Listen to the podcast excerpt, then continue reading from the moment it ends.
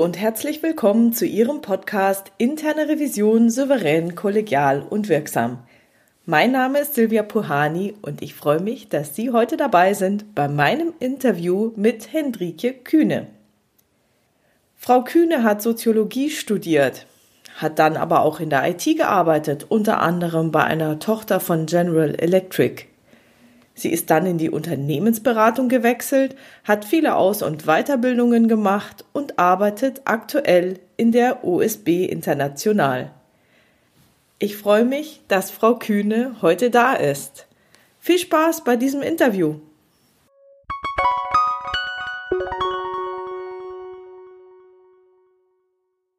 Herzlich willkommen, Frau Kühne. Schön, dass Sie bei diesem Podcast dabei sind. Hallo. Das heutige Interview hat Ihre Studie Agilität als Antwort zum Gegenstand und ich würde gerne vorab noch mal ein bisschen auf Ihren Lebenslauf eingehen, weil der ist ja schon besonders. Das hat man ja im Intro gehört. Sie haben Soziologie studiert und dann ging es in die IT. Wie kam das denn? Na, das ist so, äh, damals war das mit der Soziologie noch nicht so weit her. Es gibt ähm, ja immer noch nicht so die, die, das klassische Berufsbild für Soziologen, wo man drauf hin studiert. Und nach meinem, äh, ich hatte ein Angebot zum Promotion, zu promovieren, ähm, das habe ich ausgeschlagen und wusste dann so mit der Soziologie, dass ähm, da werde ich entweder in die Forschung gehen oder in irgendein ein Institut oder in ein, eine HR-Abteilung. Das wollte ich nicht und habe dann gesagt, ich möchte mal was ganz Neues machen. Ja, und da bin ich einfach, äh, habe ich mir noch so einen Studiengang, Netzwerktechnologie hieß das damals, habe ich mich eingeschrieben, habe das ein Jahr lang intensiv gemacht, also 40 Stunden die Woche.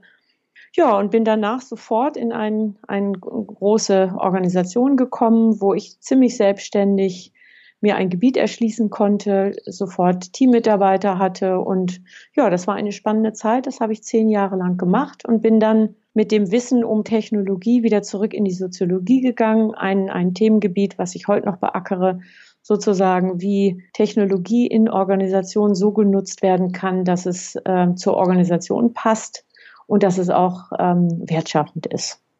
Und wie kam dann dieser Wechsel in die Beratung, also weg von der IT wieder zurück?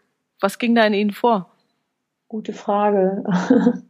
Was ging da in mir vor? Das, äh, das war die Zeit, wo ähm, IT ähm, ganz, ganz grob gesprochen in den Keller gewandert ist. Also IT war nicht mehr das Entdeckungsfeld, ähm, mit Internet und WWW und all diese spannenden Dinge, sondern es ging um Konsolidierung und um Kostensparen. Und das war einfach nicht mehr meine Welt. Da ist IT sozusagen Spielball der Effizienz geworden. Ne? Und da geht es nicht mehr darum, IT tatsächlich strategisch zu nutzen, sondern nur noch IT zu nutzen, um Kosten zu senken. Und das hat mir nicht mehr so Spaß gemacht. Ah, okay.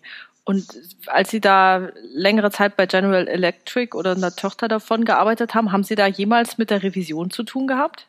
Nein, gar nicht. Überhaupt nicht. Wahnsinn. Überhaupt nicht. Ich habe so viele Interviewpartner, die sagen, Mensch, Revision hatte ich noch nie was damit zu tun. Irre.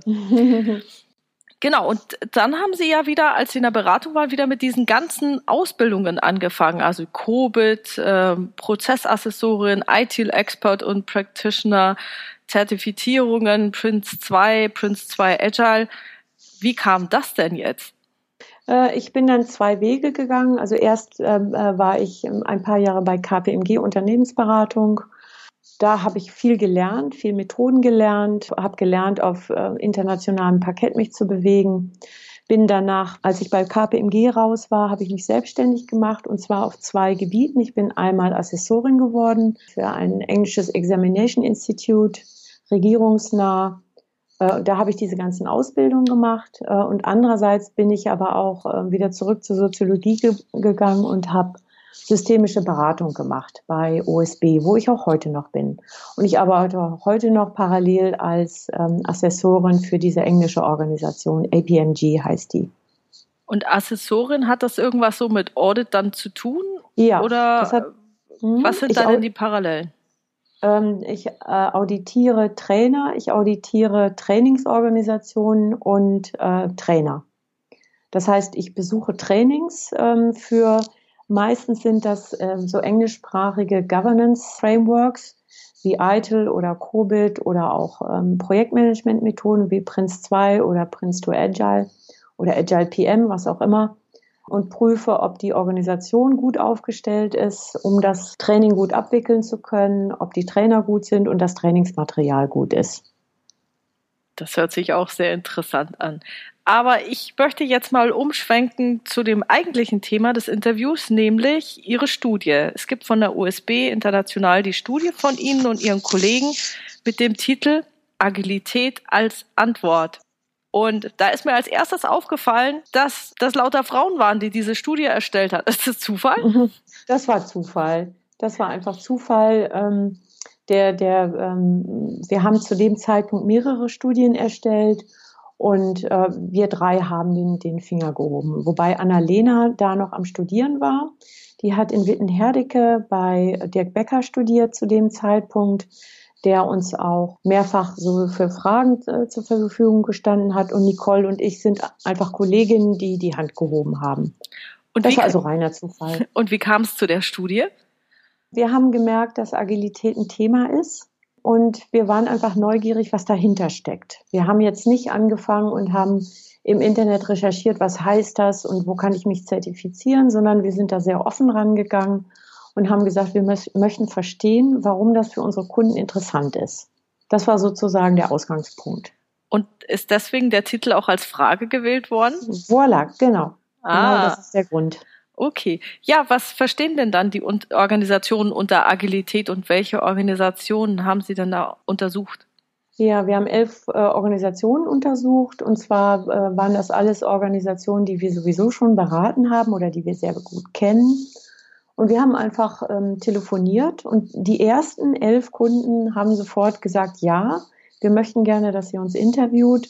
Und interessanterweise, als wir gefragt haben, warum möchtet ihr das so gerne, war, dass wir die Ergebnisse gerne sehen möchten, war ihre Antwort. Äh, weil für sie Agilität ein Thema war, ein interessantes Thema und sie natürlich auch gerne den Benchmark mit anderen hätten. Mhm. Und was bedeutet jetzt Agilität für eine Organisation? Ähm, das ist in der Tat ganz unterschiedlich. Ich würde sagen, unter dem großen Stichwort äh, Flexibilität lässt sich das ganz gut subsumieren. Also Agilität ist ja weder besonders schnell noch besonders modern. Das gibt es seit Anfang der 90er Jahre.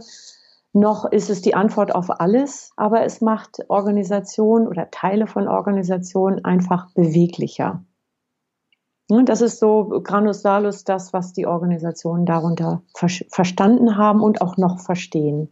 Und ist das auch Ihre Definition dann von, von Agilität? Ja, würde ich schon sagen. Okay, also, also ja, also eine Organisation, die sich nicht im Laufe der Zeit als agil erwiesen hat oder erweist, die ist weg vom Markt. Ne? Und Flexibilität bedeutet in dem Zusammenhang, dass sie schnell, dass eine Organisation schnell auf Umweltveränderungen reagiert und sie natürlich auch schnell wahrnimmt. Das heißt, eine, äh, eine, Organisation muss die Fähigkeit haben, ähm, eine Differenz zwischen, zwischen ihnen und ihrer Umwelt auszumachen, die als signifikant zu klassifizieren und zu sagen, da müssen wir was tun. Und dann auch die Fähigkeit besitzen, tatsächlich etwas zu tun. Und das würde ich so zusammenfassen oder haben wir auch in unserer Studie so zusammenfassen äh, gefasst. Das betrachten wir als Agilität. Und bedeutet es dann, wenn man agil ist als Organisation, dass man dann automatisch auch resilient ist oder gibt es da dann nochmal Unterschiede? Ja, könnte man schon sagen, man erweist sich dann über die, über die Zeit als widerstandsfähiger gegenüber Veränderungen von außen. Könnte, könnte man schon so sagen. Also wir haben den Begriff Resilienz jetzt nicht gerade unter Agilität gefasst, aber es, es könnte dazu beitragen, dass eine Organisation resilienter, also widerstandsfähiger wird. Okay, dann bleiben wir mal bei der Agilität. Wie kommt denn diese Agilität jetzt in eine Organisation rein? Also angenommen, ich bin ein Unternehmen, das ist noch nicht so richtig agil und jetzt besteht der Wunsch, das hätten wir gerne mal agiler hier. Also so nach dem, was wir festgestellt haben, sowohl in der, im Zusammenhang mit der Studie als auch bei äh, Kunden, ist das Agilität, das Thema Agilität meistens von oben also top-down in die Organisation kommt. Ähm, da sind Führungskräfte, die gesagt haben, hm, das ist, scheint interessant für uns zu sein. wahrgenommen, vielleicht auch einfach als Buzzword in irgendeiner Zeitschrift oder äh, auf einem Kongress oder klischeehaft auf dem Golfplatz, wo auch immer. Das scheint attraktiv zu sein für Management-Führungskräfte zu sagen, da gibt es etwas, ähm, eine Mode, ein Trend, der möglicherweise dazu beiträgt, dass wir ein bisschen fitter werden. Und dann, ähm, was dann passiert, ist, dass das in die Organisation so reingekippt wird, wahrscheinlich auf die nächste Führungsebene, kümmer dich mal drum. Ne? Mhm. So, und dann träufelt das so äh, unter ganz verschiedenen Aspekten in die Organisation hinein. Irgendjemand sagt dann, na, Agilität, das ist doch Scrum, dann müssen wir Scrum machen. Andere sagen, naja, wir müssen da erstmal gucken, was das ist ne, ganz unterschiedliche Art und Weisen, aber so generell kann man sagen, dass es obere Führungskräfte sind, die das Thema organisational reinbringen. In IT-Bereichen ist, ist äh, das, was man so landläufig unter Agilität, Schrägstrich Scrum betrachtet, schon viel, viel länger aktiv. Mhm. Aber so wie ich es jetzt äh, verstehe, umfasst Agilität mehr als nur das Tool Scrum. Ja, auf jeden Fall. Das ist so ein, so ein, so ein Set an Haltung, an bestimmter Art zu führen, an natürlich auch Tools äh, oder, oder, oder größeren Tools, Frameworks wie zum Beispiel Scrum oder auch, ähm, ich würde auch äh, Design Thinking durchaus als agile Methode betrachten. Es gibt ja keine exakte Methode, keine exakte Definition, um zu sagen, das ist jetzt Agilität und das ist nicht. Das ist, sind ja so mhm. ineinander fließende Übergänge. Ne? Mhm. Ähm, wir haben das relativ weit gefasst und haben gesagt, alles das, was die Organisation agiler macht, nehmen wir jetzt ähm, unter, unter unsere Fittiche und sagen, das ist dann eben agiles Werkzeug, agiles Tool. Mhm. Ne? Also in Bezug immer auf diese Flexibilität. Flexibilität, mhm. ähm, iteratives Vorgehen, inkrementelles Vorgehen, hohe Dominanz von Kunden, Sichtweisen und Anforderungen, Agile Leadership, ähm, so Servant Leader fällt da immer dieses Stichwort. Das sind so die, die Attribute, die wir mit Agilität zusammen sehen. Mhm. Jetzt ist der Servant Leader ist ja ein gutes Stichwort. Das bedeutet natürlich, dass sich an der Haltung viel ändern muss und auch dementsprechend an der Führung. Wie ist denn da Ihre Erfahrung? Also, wenn das Top-Management sagt, hey, wir müssen agiler werden, macht mal, Wissen die dann immer, worauf sie sich da einlassen und was da rauskommen wird? Äh, natürlich nicht. Wie können sie auch, nicht, wenn das vorher nicht bekannt ist? Das ist ja bei vielen Managementmethoden, dass Führungskräfte sagen, das scheint interessant zu sein, wir evaluieren das mal, ohne tatsächlich zu wissen, was für Konsequenz das letztendlich hat. Und so ist das ja auch mit dem Thema Agilität. Ne? Und das entwickelt sich im Voranschreiten. Hm, ne? Also im, so, hm? so ein bisschen die Geister, die ich rief, und dann habe ich das Thema eben dann. Also da kann ich ja dann auch nicht sagen, wie ihr fragt nach, das gefällt mir jetzt aber nicht. Na, das wäre so, das wäre dann so sozusagen Agilität äh, an der Oberfläche. Ne? Mhm. Äh, das, das hast du ja schon sehr schön gesagt. Äh, Führungskräfte sagen dann, macht ihr mal. Mhm. Ne? Das ist natürlich, äh, also wenn Führung sich da ausnimmt, wird das nicht weit gehen mit der, mit der Agilität in der Organisation. Das, das ist schon ein durchgängiges Konzept. Ne? Mhm. Des, des anders Denken, anders Agierens und auch andere Methoden und Mittel zu nutzen. Ich stelle mir das sehr schwer vor. Wie war das denn bei Ihrer Studie? War es da, ist es Ihnen einfach gefallen, den Unternehmen anders zu denken, anders zu agieren oder mussten die da auch so eine gewisse Rüttelstrecke in Kauf nehmen? Ganz unterschiedlich. Also es gab Führungskräfte, die, die nach meiner Meinung sowieso schon agil waren, also sich eher als Dienstleister der Organisation begriffen haben. Denen ist das überhaupt nicht schwer gefallen.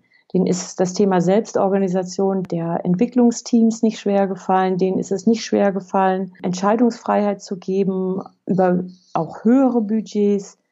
Äh, denen ist es nicht schwer gefallen, Kunden mit reinzunehmen. Denen ist es auch nicht schwer gefallen, sich äh, offen Diskussionen zu stellen. Ne? Andere Führungskräfte brauchten da schon mehr Hinweise, die Türen mal aufzumachen und sich selber auch zur Disposition mit, mit der eigenen Rolle zu stellen. Da haben dann häufiger auch Beratungsfirmen geholfen oder aber eine Management-Ebene, die noch eine, eine Ebene höher sitzt. Mhm. Ja, ich denke, dass das ein, ein Riesenangang ist. Also gerade wenn man eine sehr starke Unternehmenskultur hat, die eben, sagen wir mal, jetzt nicht agil ausgerichtet war, da den Wechsel hinzukriegen, stelle ich mir schon schwierig vor. Wie waren denn da Ihre Kunden? Waren die da eher schon moderner alle aufgestellt? Oder waren das so, sag jetzt mal, althergebrachte, alteingesessene Unternehmen mit einer starken Historie? Ja, ja, das sind äh, durchaus Organisationen, die auch schon über 100 Jahre alt waren und die ja, wenn man, wenn man diese Organisation mal über die, über diese 100 Jahre hin evaluiert, dann sieht man ja, dass die agil sind. Sonst hätten sie es nicht 100 Jahre geschafft. Ja. ja und das heißt, es muss da ein Potenzial in der DNA dieser Organisation sein, die die Fähigkeit birgt, sich anzupassen, Unterschiede zur Umwelt wahrzunehmen, äh, Entscheidungen zu treffen und äh, Veränderungen zuzulassen und auch zu fördern. Und dass das dann ähm, situativ trotzdem schwerfällt, das liegt wahrscheinlich auch in, der, in unserer Natur ne, oder in der Natur von Organisationen, die sich natürlich nicht so freiwillig immer verändern. Ne? Natürlich knirscht das da an der einen oder anderen Ecke, auch bei Führungskräften, klar. Und wie verläuft jetzt so ein Prozess, die Agilität in die Organisation zu bringen? Gibt es da irgendwie so den goldenen Weg oder was haben Sie beobachtet? Also was wir beobachtet haben, das war schon sehr interessant, war, dass das Diffundieren in die Organisation hinein über die Auseinandersetzung mit dem Begriff passiert ist. Das heißt, die Organisationen haben sich diesen Begriff, was heißt für uns Agilität, selber erschlossen mhm. im Voranschreiten. Es gibt ja keine Blaupause für jede Art von Organisation zu sagen, aha, so geht's. Ne? Mhm. Das funktioniert ja nicht. Und insofern hat jede Organisation tatsächlich auch ihren ganz eigenen Weg gesucht und gefunden. Manche sind immer noch dabei zu finden. Das hört ja auch irgendwie nicht auf. Ne? Man kann ja nicht sagen, so heute ist der 11.11., .11., jetzt sind wir agil. Ne? So passiert das ja nicht, sondern es entsteht ja in einigen Teilen der Organisation und nicht in der gesamten Organisation. Und für diese Teile kann man dann schon sagen, die Diskussion um die Definition des Begriffes ähm, ist schon sehr funktional. Das heißt, im Diskutieren, was ist das eigentlich für uns? Was bedeutet Servant Leader für uns? Was bedeutet Agilität für uns? Ist das Schnelligkeit, Flexibilität? Sind das die ganzen Tools? Ne? In dieser Diskussion schält sich dann auch Schritt für Schritt der Weg raus, den diese Organisation gehen möchte, um äh, Agilität oder um agiler zu werden. Sagen wir es mal so. Mhm. Wobei das an sich ja kein Ziel ist, oder doch? Das Ziel, agil zu sein? Ja. Naja, für bestimmte Bereiche, also äh, Bereiche, also viele Organisationen erkennen auch im Definieren und im Voranschreiten, hm, das passt, das passt ja nicht für alle ne, mhm. ähm, agil zu arbeiten. Das passt zum Beispiel für unsere Buchhaltung nicht. Oder in unserem Fall passt es vielleicht nur für die IT oder nur fürs Marketing. Ne? Mhm. Das muss dann jede Organisation für sich entscheiden. Eine gesamte Organisation nach agilen Prinzipien aus, auszurichten, ist auch Unsinn. Ne, okay. Braucht man nicht. Mhm. Was ändert sich dann an den Funktionen und Rollen, wenn eine Organisation agil wird? Naja, wenn Teile der Organisation agil werden. Ja, ne? wenn Teile der Organisation agil genau, werden. Genau. Dann kann das sein, dass diese Organisationseinheit sich für immer agil aufstellt. Also immer natürlich relativ für den Lebenszyklus der Organisation. Oder aber sagt, wir machen das für eine bestimmte Art und Weise, äh, bestimmte ähm, Weile, weil wir äh, dieses Problem, was wir derzeit haben, nur auf diese Weise lösen können, nach unserer Meinung. Oder sie sagen, wir machen es dauerhaft so.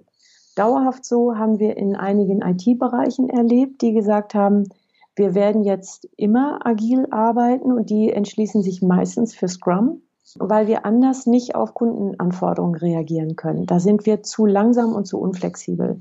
Und andere Organisationen sagen, wir möchten zum Beispiel ein neues Geschäftsfeld einführen oder ein temporäres Problem lösen oder eine, eine bestimmte Herausforderung meistern. Dazu nutzen wir agile Methoden. Wenn wir dieses Problem oder diese Herausforderung ähm, gelöst haben, dann gehen wir wieder in den alten Zustand zurück.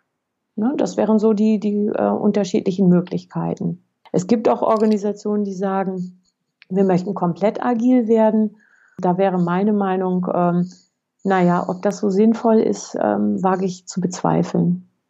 Hm, Weil es immer bestimmte Aspekte eben gibt, die agil keinen Sinn machen. Genau. Mhm. Also zum Beispiel ein Bereich, der gut läuft, äh, der einen hohen Anteil an Standardaufgaben hat, wo die Aufgabe klar ist, die Art der Bewältigung klar ist, ähm, die Mitarbeiter alle Mittel haben, um dieses, diese Standardaufgabe gut zu lösen. Warum dann die Methoden wechseln? Also mhm. macht keinen Sinn. Ja. Wenn jetzt von Top-Down dieser Wunsch nach mehr Agilität kommt in einzelnen Teilen der Organisation, heißt es ja immer noch nicht, dass dann jeder Hurra schreit und sich super drüber freut, dass äh, jetzt die Möglichkeit besteht, agil, vielleicht nach Scrum oder nach anderen Methoden zu arbeiten. Welche Erfahrungen haben Sie denn da gemacht mit Widerstand, der entsteht oder vielleicht vorhanden ist und wie geht, wie geht man am besten damit um? Ja, naja, Widerstand ist ja dann auch ein, ein, Ausdruck der Verfasstheit der Organisation. Also wenn Mitarbeiter dann zum Beispiel sagen oder es als Zumutung empfinden, dass Chefs jetzt sagen, äh, sie sollen unternehmerisch denken ne, oder nur aus der Kundenperspektive denken und, mhm. und äh, Profit und Loss im Blick behalten, dann sagen die meines Erachtens nach zu Recht, äh, warum? Ich bin angestellt. Ne? Pff, wieso soll ich unternehmerisch denken? Ich habe hier nicht das Risiko. Ne? Mhm. Die werden auch nie so handeln, als ob, weil das für sie einfach keinen Sinn macht. Und Menschen sind nach Sinn aufgestellt ne? und nicht nach Fake. Für Führungskräfte kann das bedeuten, ja, ich bin jetzt auf einmal Servant Leader, mein Team entscheidet und äh, by the way, was mache ich jetzt? ne? äh, und da entstehen schon Irritationen, auf die die Organisation erstmal keine Antwort hat. Ne? Mhm. Und das kann zu Verwerfungen führen, wo Führungskräfte sagen, ich werde alles tun, um das zu boykottieren, weil meine Rolle dann wegfällt und die Organisation irgendwie nicht weiß, was sie mit mir machen soll. Okay.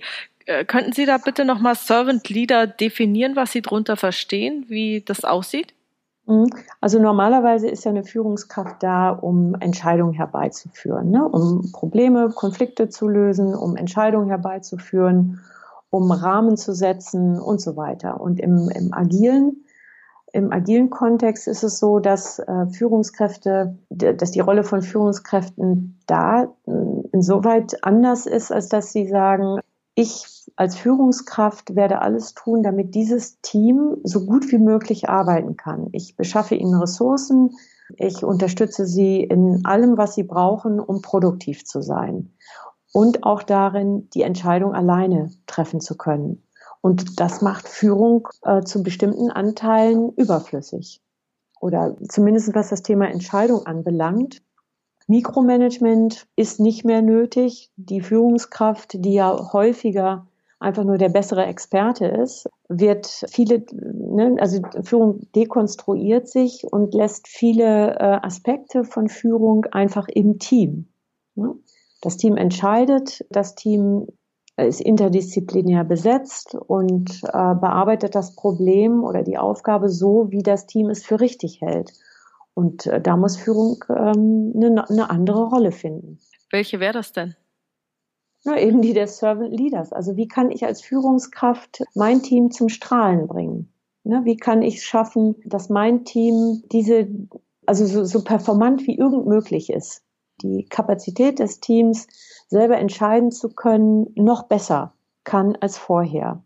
Also Führungskraft ist demnach dann ständig damit befasst, sich selber abzuschaffen.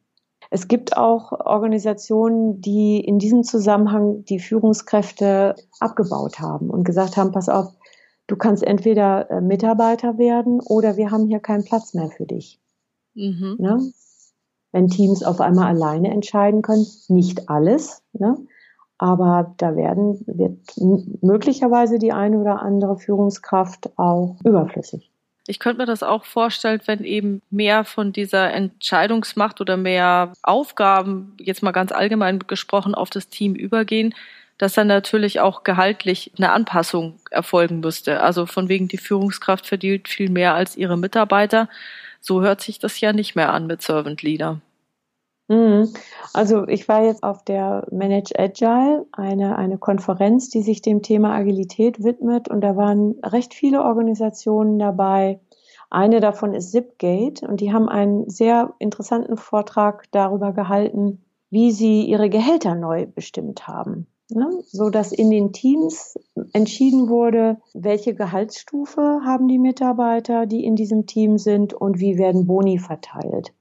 Und da haben die Teams durchaus unterschiedlich entschieden, wie Boni verteilt werden. Also einige haben gesagt, entsprechend zum Mitarbeitergehalt, andere haben gesagt, wird wie eine Gießkanne ausgeschüttet. Und alle Gehälter sind transparent und werden diskutiert und nicht entschieden. Das fand ich schon ganz beeindruckend. Und die Firma ist auch nicht so klein. Also ich glaube, über 200 Mitarbeiter. Das hört sich so an wie bei DM. Äh, da habe ich mal gelesen in, mhm. in dem Buch, ich glaube, der heißt Götz Werner oder so, der dann auch eben gesagt hat, okay, bei denen ist das innerhalb einer Filiale transparent und das wird gemeinsam diskutiert, wer welchen ja, genau. Anteile hält. Genau. Und das scheint so zu sein, als ob das immer mehr machen.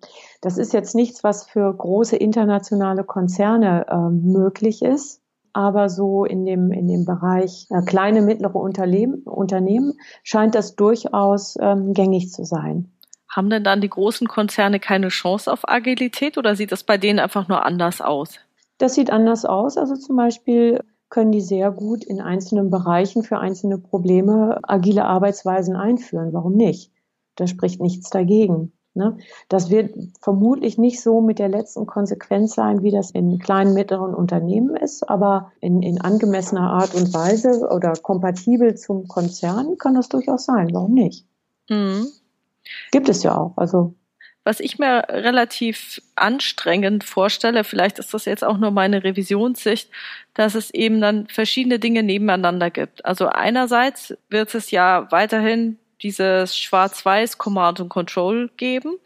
Andererseits das agile Arbeiten mit sehr viel Prinzipienorientierung, also nach diesem agilen Manifest. Und je nachdem, was ich als Revision betrachte oder je nachdem, wo ich gerade arbeite, ist es dann mal opportun, die Klappe zu halten oder meine Meinung zu sagen. Mhm. Oder mich Diese an die Regeln auf Punkt und Komma zu, daran zu orientieren oder zu sagen, hey, das ist nur ein Prinzip, ich lege es für mich aus. Wie geht das denn zusammen? Mhm. Ja, das ist eine interessante Frage. Das ist auch längst nicht abschließend beantwortet. Das ist das, was wir jetzt beobachten. Also was passiert eigentlich mit denen, die aus agilen Initiativen zurückkommen und wieder zurück ins Glied kommen und ähm, nach den alten Regeln arbeiten. Ob denen das so taugt, hm, das wage ich zu bezweifeln. Ich, ich glaube, es hat ja Vor- und Nachteile, weil agiles Arbeiten ist ja auch nicht nur schön und nett, sondern kann ja auch sehr, sehr anstrengend und fordernd sein. Ja, andererseits, wer einmal das gerochen hat, wie wirksam man werden kann, wenn man so arbeitet und wie, ja, auch wie aufregend das auch sein kann. Also das ist eine knallharte Art zu arbeiten, zeitlich sehr getaktet, Rollen sehr streng. Andererseits sieht man auch, dass sich was bewegt und dass sich was schneller bewegt dass man interdisziplinär arbeiten kann, also auch viel lernen kann. Das ist vielleicht schön, dass Sie das sagen. Das ist vielleicht ein Thema für eine neue Studie. Ja, ich, ich wäre dafür. Die, die wird mich ja auf alle Fälle interessieren. Also ich denke, es ist so wie an der Freiheitsluft geschnuppert. Es ist schön, ist aber auch anstrengend. Andererseits sieht man dann auch Erfolgserlebnisse. Vielleicht hat das dann auch irgendwann mit Menschentypen zu tun. Ich meine, Sie sind, Sie sind ja Soziologin. Ist es dann so, dass die Leute, die dann vielleicht, weiß ich nicht, irgendwie phlegmatischer drauf sind, dann sagen, ach, hier ist schön und äh, ich, ich brauche das Agile nicht? Wird es in diese Richtung gehen? Naja, ganz unterschiedlich. Also wir, wir waren natürlich immer davor zu sagen, die Agilen sind jetzt die neuen, jungen, hippen und alles andere ist doof und alt. Mhm. Ne? Es braucht ja beide Teile der Organisation. Und es braucht schon dieses Nebeneinander, wo das auch fluide ist. Nicht? Also wo hm, zum Beispiel ein, ein junger Vater, der sagt, äh, ich kann nicht jeden Morgen zum Daily Stand-up gehen um 8 Uhr morgens. Das schaffe ich einfach nicht, weil ich meine Kinder zum Kindergarten bringen muss dann kann der vielleicht mal für zwei, drei Jahre äh, wieder zurück in die traditionelle Organisation. Ne? Oder jemand, der sagt, auch meine Kinder sind jetzt aus dem Haus, ich bin jetzt Anfang 50, jetzt kann ich auch mal wieder hier richtig loslegen. Ne? Also das ist, sind auch viele Chancen, die damit verbunden sind. Und das heißt ja nicht, dass das eine gut ist, das andere schlecht, das eine neu und gut und das andere einfach nur altbacken und überflüssig. Ne? Mhm. Wobei ich persönlich auch der Auffassung bin, dass alles, was so schwarz-weiß ist oder sehr stark regelbasiert passiert in einer Organisation, dass es früher oder später durch Maschinen, künstliche Intelligenz, was auch immer übernommen wird, über irgendwelche Bots. Vielleicht, was Sie vorhin gesagt haben, die Buchhaltung wird nicht agil arbeiten, wäre ja auch schrecklich. Ich könnte mir durchaus vorstellen, dass die Buchhaltung dann durch Maschinen ersetzt wird. Ja, durch, durch Algorithmen, nicht? Ähm, ja. Das kann gut sein. Das wissen wir so nicht. Ne? Mhm. Wir wissen nur, das, was gehen wird, wird Technik auch machen ist die Frage, wie sich das durch unsere gesellschaftlichen Regeln und Normen irgendwie mit Leitlinien versehen lässt. Nicht? Ähm, ansonsten wird da vieles passieren. Das werden wir dann sehen. Ist ja so die, die eine oder andere blöde Aufgabe, äh, Maschinen zu überlassen. Warum denn nicht? Ja, da höre ich eine, eine ganze Portion Gelassenheit raus. So, ne? ja. ne? so, und die Freude, juhu, das Langweilige ist dann nicht mehr meine Aufgabe. Ja, genau. Also als Berater hat man ja wenig äh, langweilige Aufgaben, aber zum Beispiel habe ich jetzt gerade einen Artikel gelesen oder, oder Richter, die äh, Urteilsbegründungen diktieren, müssen jetzt noch so per Hand nachgeschrieben werden mit dem Computer. Das kann alles Sprachsoftware machen, ne? mit automatischer Fehlerkorrektion, Korrigierung. Ähm, das sind Aufgaben, die schlicht auch ziemlich bescheuert sind. Und warum soll man da Talente für, für binden? Hm. Was bewirkt denn Agilität sonst noch so in einer Organisation? Also ich denke jetzt zum Beispiel gerade an die Kommunikation. Welche Auswirkungen hat Agilität auf Teile der Organisation? Sage ich jetzt extra nochmal Teile der mhm. Organisation mhm. und dort dann auf die Kommunikation?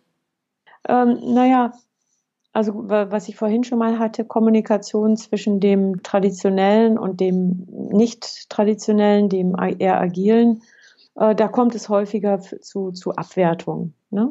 Da sieht man dann, naja, da sind welche, die dürfen in diesen fancy Räumen arbeiten und die haben irgendwie keine Wände mehr dazwischen und die haben schöne Stehschreibtische, haben Bibliotheken und kriegen praktisch alles, äh, alles moderne, schöne, gute und wir arbeiten hier noch mit unseren verstaubten Leitsordnern, jetzt übertrieben gesagt.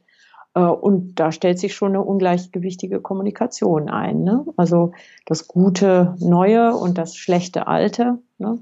Da muss Führung ähm, wirklich gut aufpassen, dass die Organisation an der Stelle nicht bricht. Ein, eine Auswirkung eines solchen Brechens wäre, dass, dass es äh, nicht mehr durchlässig wäre. Ne? Also dass jemand, der aus diesem, diesem hippen Neuen wieder zurückkommt, der wäre automatisch abgewertet. Ne? Und da beide Teile der Kommunikation äh, gebraucht werden, auch für die Zukunft gebraucht werden, ist es davon nöten, dass Führung schaut, dass die Kommunikation da entsprechend begleitet wird, ne? dass dieser Abwertungstrudel nicht entsteht. Das heißt, wir haben jetzt doch noch eine neue Aufgabe für die Führungskraft ja. gefunden. Yes! die nicht einfach ist. Das sind andere Kompetenzen von Führung, nicht? Äh, Kommunikation auszubalancieren ist was anderes als Mikromanagement äh, im, im, im fachlichen Bereich zu machen. Ganz ja. andere Kompetenzen. Und da muss Führung ganz maßgeblich eben in die Führung gehen. Ne? Heißt es dann, wenn jetzt das Mikromanagement sozusagen, das ist betrachte ich jetzt mehr oder weniger als out, weil ja das Team entscheidet in den fachlichen Dingen. Heißt es dann, dass die Führungskraft dann weniger Fachknow-how haben kann als ihr Team oder ihre Teammitglieder und sie dafür stärkere Kompetenzen zum Beispiel jetzt in der Kommunikation haben muss oder in der Fähigkeit, die Kommunikation auszubalancieren? Naja, beides, nicht? Also Führung muss ja auch für selbstorganisierte Teams einen bestimmten Rahmen setzen. Mhm. Ne, also nehmen wir mal an, so ein selbstorganisiertes Team mit acht Menschen hat ein Budget von 10.000 Euro ne? oder hat die Erlaubnis, neue Teammitglieder einzustellen oder zumindest zu evaluieren. Da muss ähm, die Chefin ja auch zumindest mal gucken, wie, wie entscheide ich denn jetzt über ein Budget von 20.000? Ne? Und da braucht es auch fachliches Know-how. Also diese, diese Art Kommunikation zu steuern, zu begleiten, ist eine zusätzliche äh, Kompetenz. Also es kommt mehr auf Führungskräfte zu es ist nicht einfach nur eine Schwerpunktverlagerung, sondern es wird mehr. Okay, also die, die, das notwendige Fachknow-how bleibt, das man, mhm. das man haben muss und es kommt noch mehr an weiteren Bedarfen dazu, Skillbedarfen, wie zum Beispiel eben diese Kommunikation ausbalancieren, Rahmen setzen. Ja, genau. Ah, okay. Was heißt es denn jetzt für eine agile Kultur? Wie kann die denn entstehen? Einfach dadurch, dass man diesen Weg geht und versucht, dass alles im Balance bleibt oder gibt es da noch irgendwelche anderen Methoden?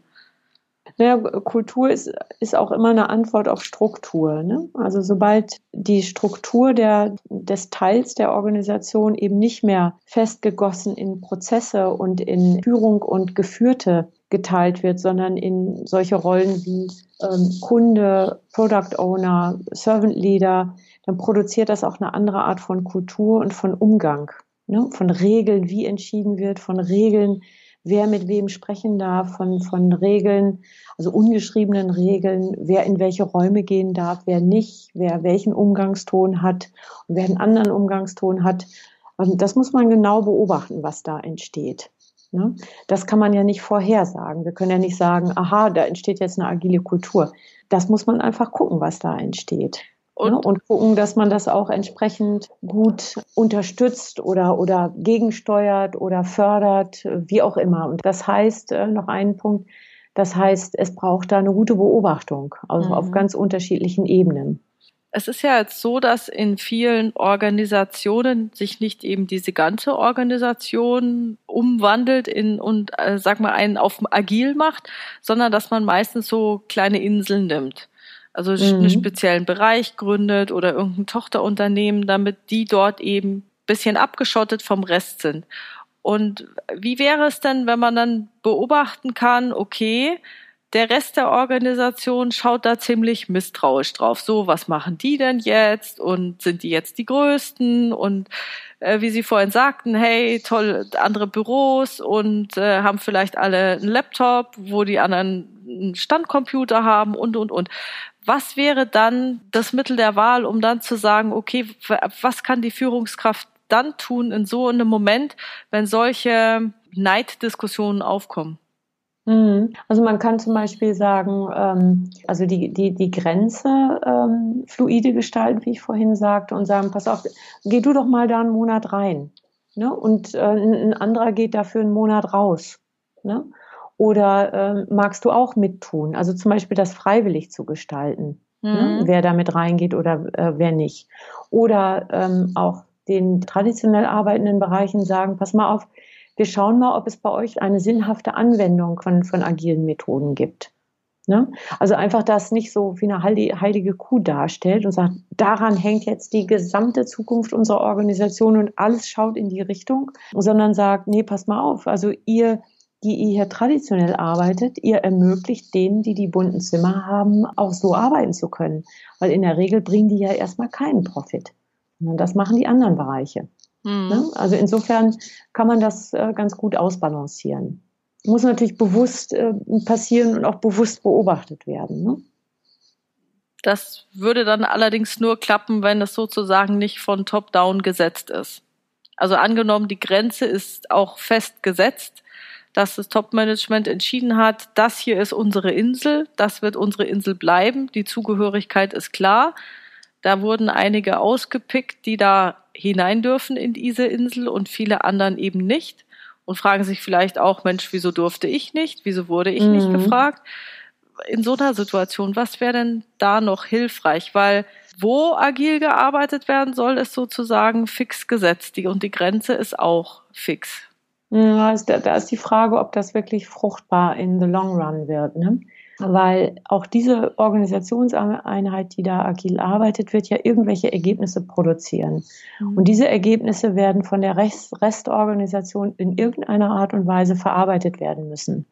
So, so äh, kenne ich Organisationen, die finden viele Wege oder es wird viele Wege geben, also die Ergebnisse, die aus dem Bereich kommen, aus irgendwelchen Gründen abzulehnen. Okay. So, und dann bleibt das außen vor. Also wenn das nicht wirklich auf produktive Art und Weise, nicht abwertend, äh, wenn das nicht so gekoppelt ist, dann befürchte ich, dass die Organisation da auseinanderkippt und letztendlich dann nicht produktiv sein kann. Okay. Also die produktive Kopplung ist sozusagen zum Rest der Organisation, dass da eben die Ergebnisse äh, weiterverarbeitet werden, was in diese besondere Einheit reingeht, was aus der wieder rauskommt, dass es dann nicht versackt, sondern auch aufgegriffen genau. wird, solche Dinge. Genau. Das das finde ich sehr interessant. Okay, super. Hatten wir jetzt schon die Auswirkungen auf die Organisationsstruktur abschließend besprochen? Wahrscheinlich noch nicht, weil es da so viele Möglichkeiten gibt, oder? Ja, naja, ähm, auf Teile der Organisation wieder. Ne? Und das hat natürlich massive Auswirkungen oder kann massive Auswirkungen haben, dass zum Beispiel nicht mehr, nicht mehr komplett nach Prozessen gearbeitet wird, sondern halt in Teamstrukturen, ne? in kleinen äh, Organisationseinheiten äh, mit anderen Rollen ähm, was dann wieder, ne, der Punkt, den wir vorhin hatten, auch eine andere Kultur produziert. Mhm. Äh, und das heißt, äh, Organisationsstruktur wird, ähm, wird evaluiert und geguckt, ob sie noch funktional im Sinne der, der Zukunft ist. Und wenn sie das nicht ist und die Organisation sich entscheidet, eher agile Arbeitsformen einzuführen, dann ändert sich die Struktur. Ne?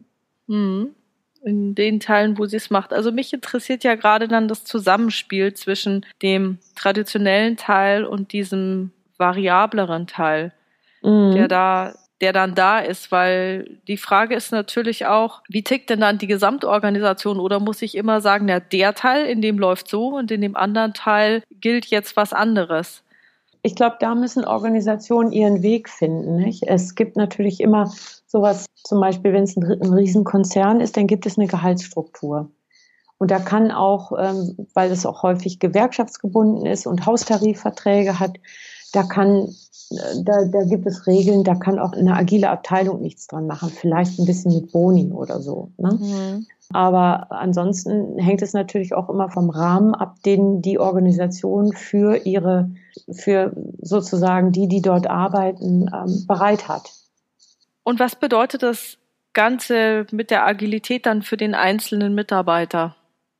Ja, ganz unterschiedlich. Also wenn ich Mitarbeiter bin, kann das heißen, äh, Mensch, es geht endlich was vorwärts. Ich bin nicht mehr in diese ewig langen Prozesse gebunden. Ich habe mehr Freiheit zu entscheiden.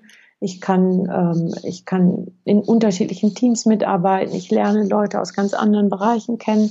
Das kann es sein. Es kann auch sein, meine Güte als Mitarbeiter, ich fühle mich überfordert, ich habe keine Lust auf dieses blöde Rollen-Dings mit Product Owner und Kunde und das ist mir zu anstrengend. Ne? Also da gibt es, das, ist, das die beiden Extreme, da gibt es alles, was dazwischen ist. Und als Führungskraft äh, muss ich meine Rolle finden. Ne? Ich muss gucken, wie ich so eine Kopplung hinkriege zwischen den unterschiedlichen Bereichen. Ich muss gucken, dass ich mein Repertoire erweitere. Ich muss auf einmal aktiv Veränderungen begleiten. Ich muss zwei Systeme äh, befüttern und halten. Äh, das sind schon Riesenherausforderungen. Und ähm, bei Ihrer Studie jetzt, Sie haben ja die Studie betitelt mit einer Frage, ist Agilität die Antwort? Und war sie es jetzt? Gute Frage äh, würde ich ganz britisch antworten, it depends. Nämlich? Also, also, für einzelne Bereiche, die, die viele Anforderungen haben, die sie mit bewährten Methoden nicht mehr bewältigen können, sicherlich. Und auch für einzelne Gesamtorganisationen, die, die im, sich im kleineren mittelständischen Bereich befinden, sicherlich. Für große Konzerne glaube ich halt nur in Teilbereichen, wo es sinnvoll ist. Ja, mhm. Und generell würde ich die Frage beantworten, Agilität ist immer dann die Antwort, wenn, wenn es einen Sinn gibt. Mhm. Agil. Mit all dem, was, was man jetzt so äh, landläufig unter Agilität versteht, was ja, wie wir gehört haben, immer ja. unterschiedlich ist, mhm. beantworten lässt. Ne? Da kommt natürlich jetzt so ein Zeitaspekt rein, weil noch kann ich ja sagen, na ja, funktioniert ja noch. Also ich denke jetzt gerade an irgendwelche Disruptionen vielleicht in der Musikindustrie oder so. CDs, Schallplatten ging ja eine ganze Weile, hat ja noch funktioniert und dann quasi über Nacht, der dann funktioniert es nicht. Dann bin ich jetzt aber schon zu spät dran. Wie passt man da den besten Zeitpunkt ab? Ja, kommt auf den Markt an. Ne? Also wenn ich, wenn ich Motoren produziere, dann wird es wahrscheinlich so sein, dass ich so lange Planungs- und Investitionszyklen habe, dass ich die kaum agil bearbeiten kann aber in der Produktentwicklung durchaus. Ne? Dann gibt es ähm, in der Softwareindustrie, da kann man gar nicht anders als agil arbeiten, weil die Kundenanforderungen so, so, so fuzzy sind und die Methoden immer wieder neu.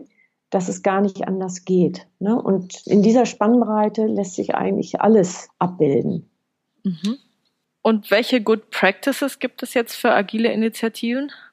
Naja, also einmal, es gibt keine Blaupause, ne? sondern man muss gucken, wo es sinnvoll ist und wo nicht. Und jede Organisation wird ihren eigenen Weg finden, kommen müssen, um das einzuführen, weil der sehr spezifisch ist und muss zur Kultur, muss zum Stand der Organisation passen. Es muss auf jeden Fall ein guter Grund sein, um das einzuführen. Wenn, wenn es keinen Grund gibt, dann werden wir es auch nicht tun. Also, also wenn jetzt sich nur der Topmanager sagt, Mensch, ich habe hier ein Buch gelesen, viele andere machen es, das wollen wir jetzt auch, und der Grund nicht anders anderweitig kommuniziert werden kann, wird es schwierig. Ja, weil warum soll ich mich dann ändern? Wenn es keinen Grund gibt, just for fun, also die Energie wird nicht halten. Ne? Dann werden mhm. vielleicht fünf Leute zur Schulung gehen, zwei Leute werden dann noch ein Projekt mitmachen, einer wird sagen, okay, ich halte das Fähnchen hoch und so nach einem Jahr ist alles vorbei. Okay, also es geht wie immer um den Sinn des Arbeitens und den Sinn der Veränderung. Genau, wir sind sinngesteuerte Wesen. Ne? Wir wollen wissen, warum wir was machen, auf welche Art und Weise wir das machen. Also wir, wir finden uns kreativ immer irgendwie zurecht, aber wenn es von vornherein nicht wirklich einen Grund gibt, da was zu tun, dann kann das mal eine Saison halten, aber das wird auch relativ schnell wieder versanden. Mhm. Das heißt, es ist eher ein langfristiger Prozess mit der Agilität und mit der Veränderung der Welt und der Anpassungsfähigkeit und notwendigen Flexibilität, die wird weiterhin erforderlich sein, aber wahrscheinlich in einem höheren Tempo als früher. Das ist die Vermutung. Das ist die Vermutung bei all dem, was jetzt mit der digitalen Transformation in Einklang oder einhergeht. Ne, das ist die Vermutung. Haben Sie da schon Anzeichen dafür gesehen? Naja, viele Organisationen sagen, wir müssen, wir müssen also es gibt ja kaum eine Branche, auf die das nicht zutrifft. Ne? Und wir sehen an den Behörden, dass es ein, ein ganz großes Cluster an Organisationen gibt, die sich quasi überhaupt nicht damit auseinandersetzen oder nur ganz wenig. Und wir merken, wie, wie sehr das reibt bei den Organisationen, mit den Organisationen, die da schon sehr viel machen. Ne? Also zum Beispiel hier der, die Gründerszene in Berlin, wo die Behörden nicht hinterherkommen, Förderungsanträge zu bearbeiten, weil das alles noch old fashion ist. Mhm. Ne? Da wird die Kluft wahrscheinlich immer größer werden. Ne? Und im, im Zweifelsfall gehen diese Startups dann auch in andere Regionen, die einfach schneller sind. Oder in andere Länder, die, wo es schneller geht. Ja, genau. Wobei da, wir da irgendwie äh, wohl doch kulturell als gerade hier in Berlin so gut aufgestellt sind, dass viel Behördenunbill in Kauf genommen wird, nur um in dieser coolen Stadt zu sein. Also da können wir noch ein bisschen, bisschen von zehren, sagen wir es so. Ja. Und die Behörden bewegen sich ja auch langsam, aber sie bewegen sich. Ja, ich kann mich noch erinnern, Ende der 90er Jahre war ich auch in Berlin und da hatte sich Berlin auf die Fahnen geschrieben, sie wollen jetzt für Start-ups attraktiver werden. Und ich glaube, die hatten da auch so irgendwie sogar so eine Beratung von McKinsey oder so. Da gab es dann extra Initiativen und alles Mögliche, wo ich mir dann gedacht habe, na, ob das klappen wird mit den Behörden und Berlin und Startups. Und ja, ich also muss sagen, das ja. hat gut geklappt. Ja, also da ist viel unterwegs. Also es gibt ähm, Innovationszentren, es gibt viele Initiativen, die allerdings auch sehr viel durch die Privatwirtschaft getragen sind. Ob das jetzt Siemens ist oder andere. Ähm, Siemens macht hier jetzt einen großen Campus auf. Also es gibt hier etliche Zentren, wo sich, ähm, wo pfiffige Leute gucken, was man noch alles so mit digitaler Technologie machen kann. Da bewegt sich eine ganze Menge. Es bleibt spannend. Oh, oh ja, auf jeden Fall. Ich würde Sie zum Abschluss gerne noch fragen, was Ihr Rat an junge Leute ist.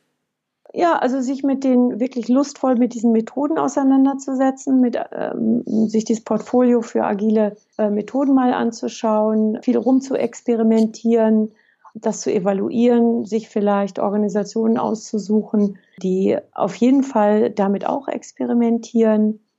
Und ja, also wirklich offen und lustvoll an dieses Thema gehen und sich natürlich auch gucken, dass sie in Organisationen kommen, die damit auch verantwortungsvoll umgehen und nicht das als weiteres Mittel benutzen, um noch mehr Output äh, aus den Mitarbeitern rauszubekommen. Ne? Also das muss wirklich gut die Waage halten.